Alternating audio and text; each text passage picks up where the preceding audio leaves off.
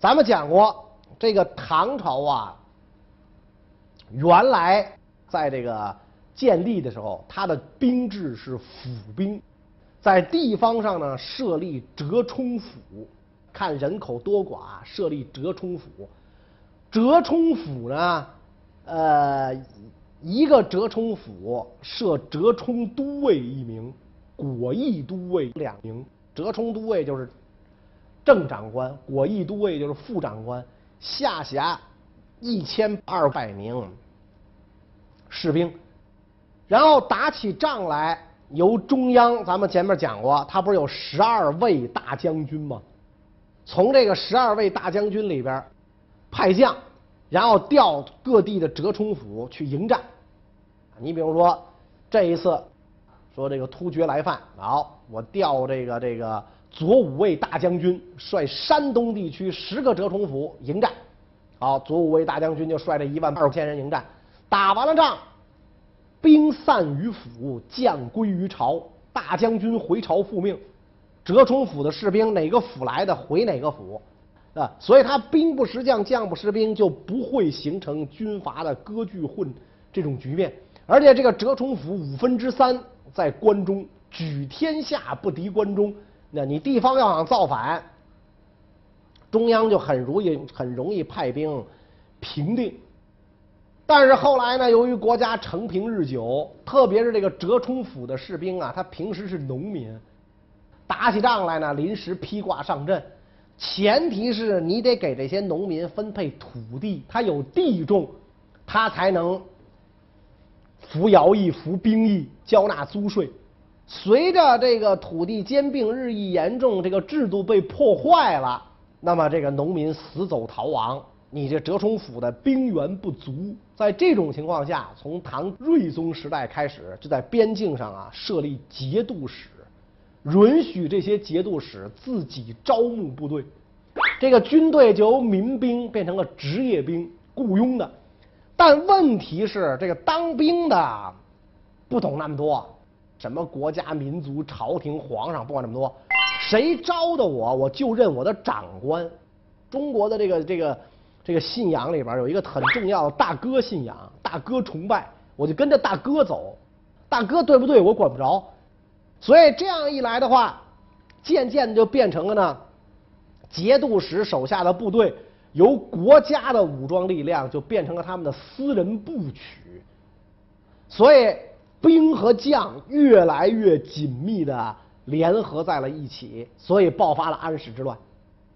平定安史之乱靠的也是节度使，朔方节度使郭子仪是吧？然后另一位大节度使李光弼，等于你平定这个地方节度使的叛乱，靠的还是地方节度使，是吧？因此安史之乱虽然被平定，但是这个节度使割据这件事儿，你解决不了了。这些节度使官职世袭，共赋不入于朝廷，然后这个这个户口也不向朝廷报，表面上是国家藩镇，实际上是一个一个的独立王国。那么这个唐朝末年，这个皇帝昏庸，朋党越来越激烈，宦官越来越激烈，这个山东人黄巢造反，转战大半个中国，建立了大齐王朝。最后，这个皇帝调动各地节度使前来镇压，总算把这个皇朝这个造反啊给平定了。当时皇朝手下有一员大将，名叫朱温，无赖出身。朱温降了唐朝，帮助这个皇这个这个唐朝去攻打皇朝，而且呢，他这个作战勇猛，再加上这个他对这个皇朝这个。部队的战法呀很熟悉，所以在平定皇朝的过程当中啊屡立战功。皇帝给他改名为朱全忠，封为节度使，势力越来越大。到后来就是这位朱全忠，最后封到封到梁王嘛，就是这位朱全忠灭掉了唐朝，建立了梁朝，开始了中国历史上的五代时期。那么。朱全忠以藩镇的身份就能推翻皇帝，自立为帝，很多底下的这个唐朝藩镇就不服啊。你比如说，他的老对手晋王李克用就不服，是吧？江南吴王杨行密也不服啊，这些人也纷纷立国，所以中国就回到了这个五胡十六国那个时候了，回到那那种情况。当时的这个这个五代是指北方黄河流域。梁、唐、晋、汉、周这五个朝代，十国呢是除了北方有一个北汉之外，南方相继前后经历了这么十个小朝廷。那么当时的这个五代十国，用一个字儿来概括就是乱。为什么呢？五代十国的开国君主，要么是唐朝的藩镇，要么就是前朝的藩镇。用他们最爱讲的一句话，这个就是“天子宁有种耶？兵强马壮者为之耳”，是吧？我就是这个这个这个当皇上的料，谁能当皇上啊？谁胳膊腿粗，谁就能当皇上；谁拳头硬，谁就能当皇上。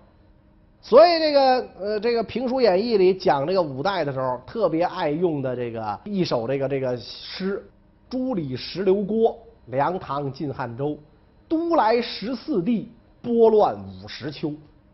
朱李石刘郭五个朝代的姓，梁唐晋汉周五个朝代的这个名因为历史上这五个朝代都有，是吧？所以呢，就后人给他们这个朝代名前面都加上后，后梁、后汉、后晋、后周。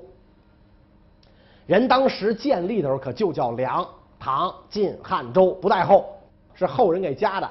现在好多电视剧不知道这个，那我就记得那个那个演努尔哈赤那电视剧，那努尔哈赤那媳妇儿，我们汉王建立了后金汉国，我天，是吧？那会儿他绝对不会这么建，是吧？他是肯定是大金，肯定是大金，是吧？所以这个这个五代是相继在黄河流域，十四个皇帝五十三年那你就想吧。太平盛世，一个太平天子在位，可能也不止这个数，是吧？汉武帝就干了五十七年，是吧？康熙六十，这这个这个六十一，是吧？乾隆要算上太上皇六十三，那会儿好家伙，五十三年换了十四个皇帝，五个朝代，最长的后梁十七年，最短的后汉四年，还换俩皇帝。那你想啊，这这些皇帝都是怎么挂的？大部分都是非正常死亡，就是要不就是被人谋杀了，要不就是被推翻了，大部分都这样。所以那个时候的这个这个老百姓啊，真的是这个生不如死。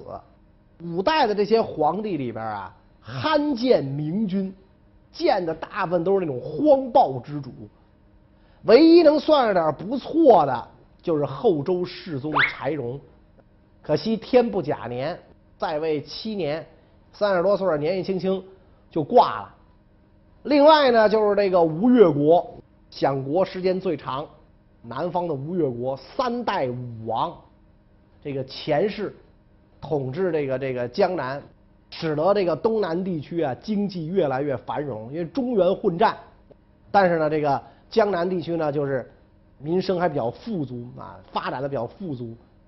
然后在这种情况下，后来这个这个。呃，随着这个中原王朝的强大，黄河流域统一，然后吴越国就主动纳土归降，投降了这个宋朝，等于这保住东南一方啊，没有遭受战乱。所以前世后来啊，因为他保境安民啊，没有遭受，没有让这个杭州地区遭受战乱，他不是为了自己一家一姓的江山，让千万百姓给他陪葬，所以前世后来子孙繁茂。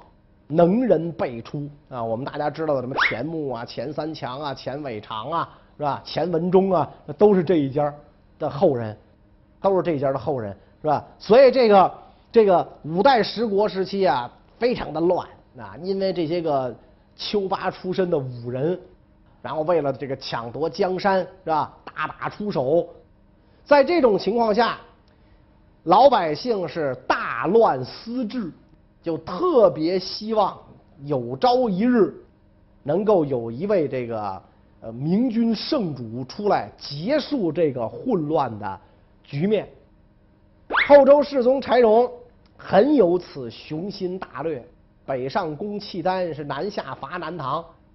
后周世宗给自己定下了一个目标，是十年定天下，十年养百姓，十年治太平。我用三十年的时间完成平定天下，然后休养生息，养百姓，最后到天下太平大治。可惜他七年就挂了。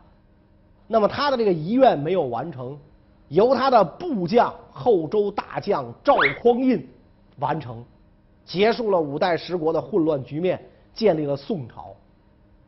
这个五代十国的历史啊，我在《腾飞五千年》里会有详细的讲述，讲了十几集，这个节目已经录制完成了，以后会播出，所以在这儿咱就不多说了。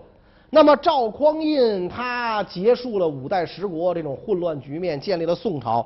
宋朝在秦始皇统一之后的王朝里边是享国第二长的，第一是汉四百二十年，第二是宋三百二十年，就说明宋朝的制度建设呀和宋朝皇帝的这个御臣之道，确实是有一定的可取之处。怎么个可取法呢？